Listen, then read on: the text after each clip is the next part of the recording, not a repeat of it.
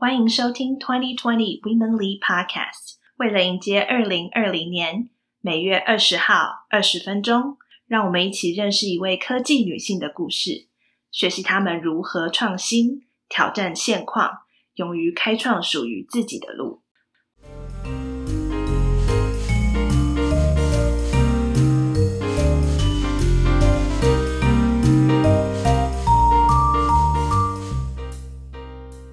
大家好，欢迎收听2020 Women Lead Podcast。我是今天的主持人怡颖，也是这个音频的节目制作人之一。2020 Women Lead Podcast 是 Women Who Code 台北今年重要的专案之一。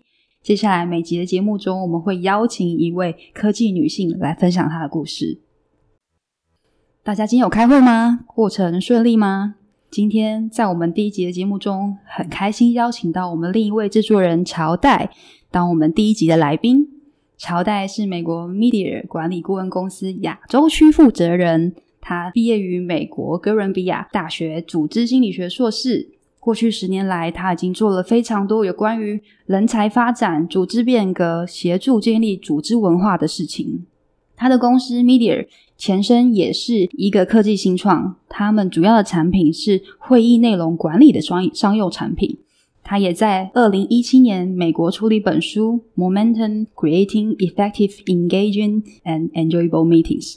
去年他回到了台湾，希望为台湾未来领导人才培育尽一份心力。我们等一下会跟他聊聊他目前在做什么事情，还有他想要创造什么样的改变。让我们欢迎他。谢谢莹莹超详尽的介绍。嗨，大家好，我是曹代，很开心今天有这个机会来跟大家分享我的学习。朝代，你可以简单介绍一下你现在的工作吗？Media 是一间什么样的公司？你扮演什么样的角色？我在四年多前加入了 Media。如果你有看过电影《高年级实习生》的话，我们办公室就有一点点的那种感觉。我们就在 Brooklyn，但是没有那么 fancy。但是我老板也是一个非常就是时尚的一个女性。然后我们的公司啊、主要是在做一个商用的软体，然后协助企业的。员工跟团队更有效的开会，更有效的执行他们的会议。然后我那时候加入公司的时候，我是公司的第二号员工，但是我不是工程师，我的背景是组织心理学。嗯，当初会投入这间公司，其实是因为我自己对科技非常热爱，然后再来是我跟我们 CEO 的理念是非常契合的。我们都希望可以透过我们打造的产品还有服务，协助不管是个人或是你的团队。还有你的公司去发挥你的潜力，转换你旧有的工作模式，不再是一个就是你去公司工作就是打卡上班下班。我们希望可以创造一个正面的组织文化跟环境。那我们是从呃一个软体开始，所以当然新创公司会中间有很多不同的转换。我们可能一开始做的软体跟我们最后 focus 的东西是不太一样。我们最后最主要的产品就是做会议的这个软体。那我们在会议的软体其实主要，大家对开会的流程其实都还蛮熟悉的。我们主要是希望大家在不管你送出你的会议通知之前，你先思考说你的会议的目标是什么，你想要达成的成果是什么，然后谁应该来参加这个会议。那我们希望大家在做这件事情的时候有这样子的一个思考流程，因为常常我们听到很多客户跟我们讲说，他花太多时间在开会，没有时间做自己的事情。可是有百分之五十或者六十的会议，其实跟他没有什么关系。他在那边也是一心二用。那其实这对于很多公司都会造成很大的时间上、金钱上的损失，然后是你看不见的。所以我们其实对对于这个问题，想要就是解决这个问题，呃，从组织的变革的角度来思考，说我们可以设计这样子的工具，让大家这样子的一个数位工具，协助大家去看会议的流程。去做会议记录，或者是去 follow up 你会议里谈过的事情。那除了工具之外，其实很重要的是人的行为改变。那就是我为什么会加入这间公司的原因。因为我们在组织心理学其实就谈很多，你怎么去激励员工，怎么去看到你的团队，怎么样是有最好的互动方式，然后怎么样创造一个空间，让每个人都可以开心的来工作，发挥他们的专长。所以我们在这个过程中。设计这个产品的过程里，去看到说怎么把人的行为改变可以纳入产品的设计里面。这其实是在台湾还蛮罕见的一个产业或就是行为啦，或是职业。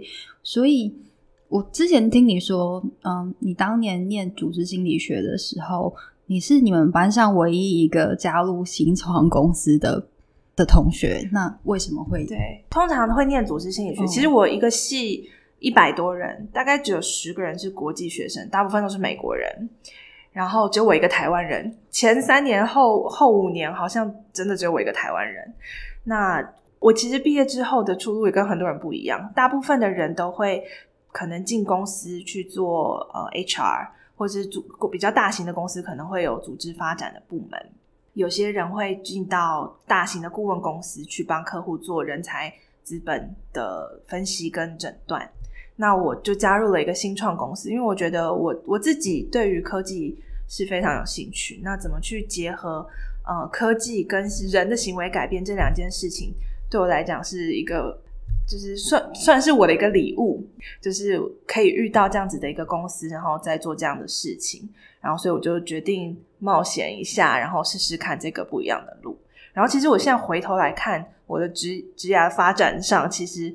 常常做出这样的选择，就是可能会加入一个比较小的组织，或者是刚成立的一个单位，企业里刚成成立的什么专案办公室之类的，让我觉得从无到有去创造一个新的东西，对我来讲是一件很有成就感，然后可以看到一个一件东西成长，是还还蛮开心的一件事情，所以就选择了这个不同的路线。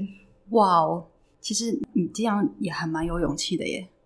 其实我觉得也是一路上遇到很多贵人吧。我觉得就是有的时候勇气是慢慢累积的，因为你前面可能试过一些事情之后，然后觉得好好像也没什么，nothing to lose，就是没有什么可以顾虑的。好像你不踏，尤尤其有的时候机会来的时候，你不去掌握这个机会，可能以后也没有这个这样子可以伸展自我的机会。嗯，所以当机会来的时候就试试看。所以主要是。嗯，你愿意去接受挑战，然后有机会了你就把机会抓住，然后好好利用这机会。那你也愿意放手一搏去尝试别人没做过的事情。嗯，我觉得这是这是给自己的一个鼓励吧。当然，当然过程一定会很害怕，就会觉得说，嗯，这个好像不是一个非常安全的一条路。但是我相信那个路是可以靠自己走的，然后你遇到好的团队、好的伙伴，那我觉得那个对我来讲更是重要。然后看大家可以一起创造什么样子的未来，这样子。哇，那真是很不容易耶！我觉得应该是加入新创公司的人都会有一些这样子的梦想吧，因为我知道怡颖你也是 新创的成员，对，我也是第二号成员哦。嗯，好哦，那我们回归就是刚刚你提的，就是你们公司那个产品啊。我知道刚才在介绍的时候说你也写了一本书，然后那本书其实。你应用组织心理学的理论去设计出那个产品，但是你要去让使用者，就是用你们产品的人改变一些他们的行为，既有的行为。所以你们写了一些文章或是文件，去说明跟去让使用者知道要如何改变那些行为，而集结重新编排，然后写出一本书，对不对？嗯，我们讲的超超完整的。其实我觉得很有趣，就是过去这几年我在美国的观察。一开始我说，因为我的 title 是 change management，做变革管理。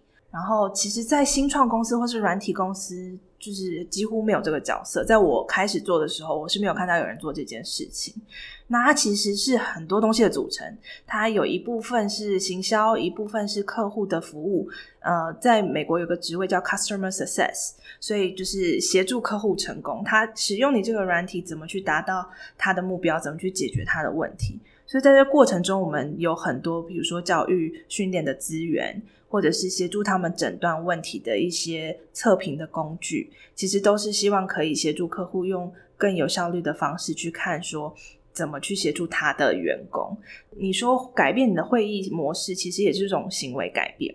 然后你在组织里面推动任何改变的时候，都会有一些。大家会有一些反弹啊，对，阵痛期。嗯。那你怎么去知道说，在这个过程中，你的主管要怎么去协助其他人，然后或者主管自己的心态怎么去调试？这是比较少看到大家去琢磨的。有时候就是，诶，我们要做这件事情，我们要用新的软体，那大家就开始用吧。但是这个过程中，如果你在规划的时候有去思考到人怎么去因应这样子的改变，其实会让你的过程会更顺利。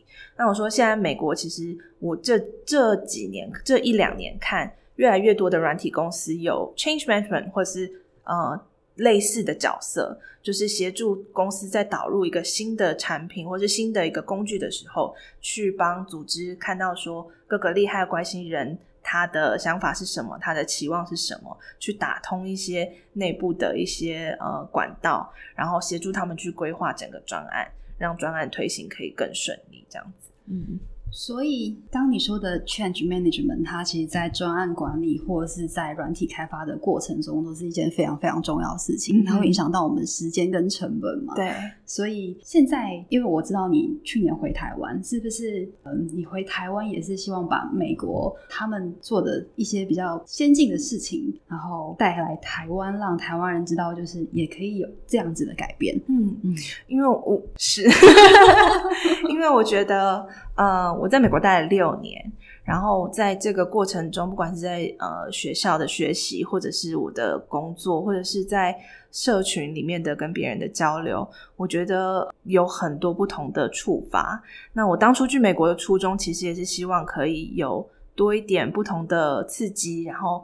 对这个领域有更深入的了解，然后看看说有哪些我可以带回来的价值跟可以贡献的地方，所以我去年就决定说我要回台湾试试看。其实也是跟老板有讨论说，诶，我们怎么远距继续服务客户，然后确保，因为我们的客户还蛮多是呃，其实在线上的，因为美国很大嘛，所以客户可能东西岸都有。那我们就是。线上服务客户，所以我就也跟老板讨论说，嗯，那我要回台湾来工作，那我也想要来看看台湾人的需求是什么，在台湾的组织的需求。那当然这几年台湾就是不管是新创的发展，或者是产业的转换，嗯，组织里面在谈转型，其实是一个很好的契机，看到说。很多人都在思考这个问题，怎么去创造未来的一个就业的环境，是每个人都会想要在那间公司工作的。怎么去打造那样子的组织文化？怎么打造一个高绩效的团队？然后却不要把自己就是逼得太紧，然后大家都生活不平衡。那对我来讲，我觉得是一个很好的机会，来回来看看我可以贡献什么。所以，其实我现在也有在跟一些客户在谈，说他们来回头来看他的组织在扩展的过程中，他可能是一个新创公司，他在扩展，那他怎么去建立一个好的体制？其实你的文化就是有点像你的 DNA，嗯，那你要很清楚你的你的核心价值是什么，你要怎么去呃，你在长大的过程中，你要知道自己最重要的价值观是什么，你才能有一个。根基，让你的组织去，不管是发展你的产品啊、绩效，你都可以回扣到这个组织到底重视的是什么。所以，就也是在协助一些客户在啊、在思考他们怎么去建立一个好的团队文化。没错，我觉得在不论是多大的组织下，其实人才都扮演一个非常非常重要的角色。就像是我们每一天的生活中，其实最常面对的都是我们的同事。嗯哼，对，我们在就是精神最好、最佳的状况下，都是面对我们同事。那我们要如何让一件事情就是 keep going on？很多时候都是透过会议嘛。嗯，所以我是觉得说，我们如果在会议的过程中是有解决到原本我们想要解决的问题，或是有共同一些大家都认可的决策的话，那。这个组织或是这个 team 呢，就可以更有向心力啊，然后也可以合作的更久一点点。嗯、所以我觉得朝代做的事情是非常有必要的。就是很开心听到你说这句话，因为我觉得越来越多人一起重视这件事情，你就看到越来越多，你越开心工作，然后能能有更好的产出，那对于其实每一个组织都是一个更好的结果。嗯、所以希望有更多像你这样子的人，还有我们的听众可以。投入在这件事情，然后其实会议是一个很好的切入点，因为你可能每天都有一个机会可以重新试试看，试试不同的策略、不同的方式、不同问问题的方式，你的一点点改变，其实也可以改变到跟你一起开会的人。那我也很鼓励大家可以，可能不管是呃你明天的会议啊，你听到看到你的同事没有机会把他的声音分享给大家的时候，你说哎。莹莹，你是不是有一些想法想要跟大家分享呢？那你就让一个多元化的声音进到你的的组织里面。那我觉得这个就是一个还蛮重要的点。那我也有写一些文章，就是如果你希望，比如说你的会议希望大家更好好的准备啊，或者是希望你会后呃决策是可以落实，或者是希望大家可以呃有一个更好的动脑会议啊，或者是什么样子的方式去设计你的会议，那我都有写一些相关的文章，如果大家有兴趣的话。应该我们就可以分享给大家。是的，没错。呃，我还有另外一个问题啊，就是我们传统中的会议其实都是面对面开会，嗯，但是现在远距工作这件事情是越来越多人在做，好像也会是个趋势。嗯、所以，远距工作的同事，已经在城市或是不同跨国家的同事，我们要怎么开会，嗯哼，才会是最有效益的？嗯、我们都说，就是远距开会，就是。你你一般大家都在同一个空间里开会的时候做的事情，然后你要加倍的去做，就是而且你要很清楚的，比如说你的会议目标，你要很清楚的阐述会议的目标，然后你问问题的时候，确保每个人都可以贡献他们的想法。那在远距会议里遇到的困难，可能是不管是技术上的困难，或者是你看不到对方的脸，然后或者是你在那个电话线上的人，他根本没有办法。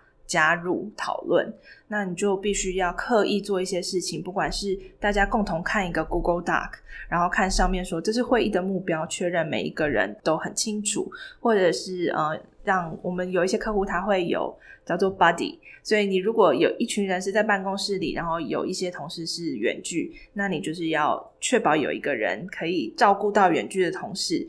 他们有想法的时候，如果他的声音出不来，他是不是可以传讯息给某个人，让他跟就是开麦克风啊，或者协助这个问，就是解决一些问题，然后让这个远距的会议更有效率。好的，那另外一个跟会议相关问题，身为团队中比较少数的女性啦，我相信大家在 technology 就是科技产业中，女性的比例。在开发部门或是经营部门，确实还是比较少的。是不是大家都会遇到女生都会被指派去做会议记录这个这件事情？这还蛮常发生的。大家都会说：“哎，你字写得比较好看，你打字比较快，你就是思维比较清楚，你可不可以帮忙做个笔记？”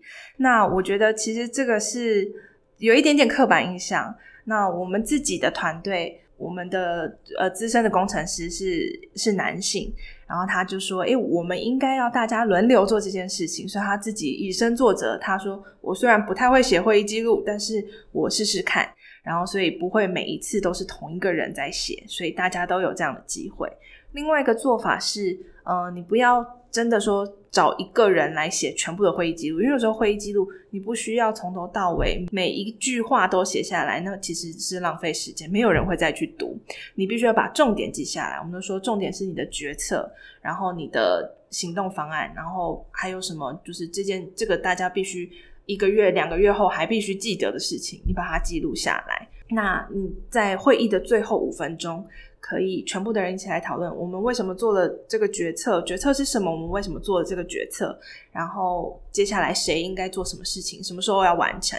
把这些讯息记录下来，然后分享给大家。然后不管你是放在同一个 Google Doc 上面，或者是你用一个协作软体去帮你记录，然后或者是你用专案管理的软体把它记录下来。无论如何，这个东西是每一个人都可以看得到的，所以不会说。大家过了一个礼拜之后，对于会议中谈到的东西，每个人记得的都不一样，那就必须要再开一次会 才能才能解决这个问题。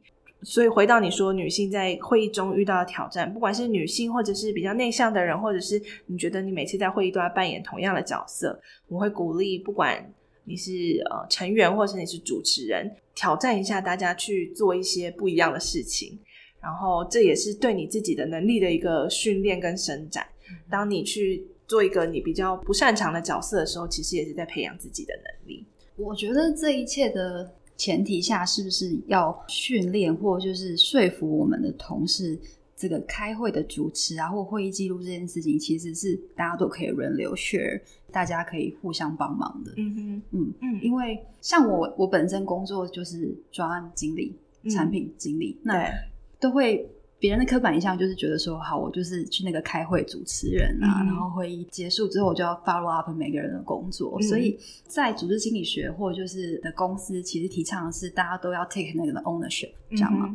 对，其实就是这个是可以去带回团队一起讨论的一件事情。如果你的团队其实每个人对于会议他有时候有一些怨言啊，或者是他有一些想法，他并没有机会去回头看这个流程。那怎么样在你的团队里创造一个空间，看看我们现在怎么开会，我们未来希望我们的会议是怎么样，然后看到这中间的差距，去让每一个人有这个共识说，我今天是这个团队的一份子，我怎么去协助团队真的达到目标？因为你会议如果没有成效，然后花非常多的时间，其实大家又要留下来加班去完成，就是去把那个时间补足去做其他的事情，其实对大家都是一个负担。然后你刚刚谈到说，你的角色是 PM，常常就是你要就是召集所有的人，所以可能主持人就是你的角色。那这个就是看每个组织它的规划跟设计。嗯。那我刚刚其实想要谈的是说，就算你是一个成员，你不是有一个主要的角色，呃，不是主持人，那你在看到大家一直在同一个决策一直转，然后转不出来的时候，你是不是愿意说，诶，我发现。我们好像一直在原地打转，我们是不是要回头看一下，我们是不是有足够的资讯？就是每一个人其实都有这样子的能力跟能耐，去协助你的会变得更好。所以不一定是你呃名目上头的头衔是什么，或是角色是什么。如果你的团队很清楚知道。你在一起的时间要怎么花？因为现在大家要约到所有人都可以出席的会，其实不容易。那怎么样善用那样子的时间，达到最好的成效？我觉得是每一个人都可以去学习的东西。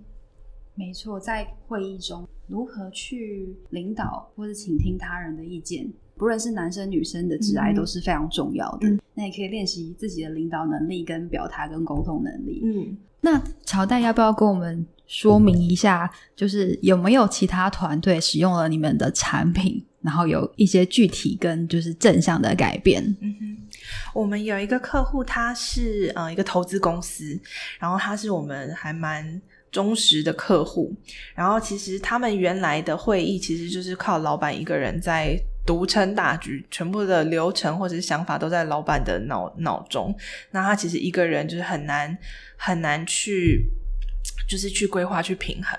那有了我们，就是他们开始使用我们的产品之后，他们现在好像业配文的感觉。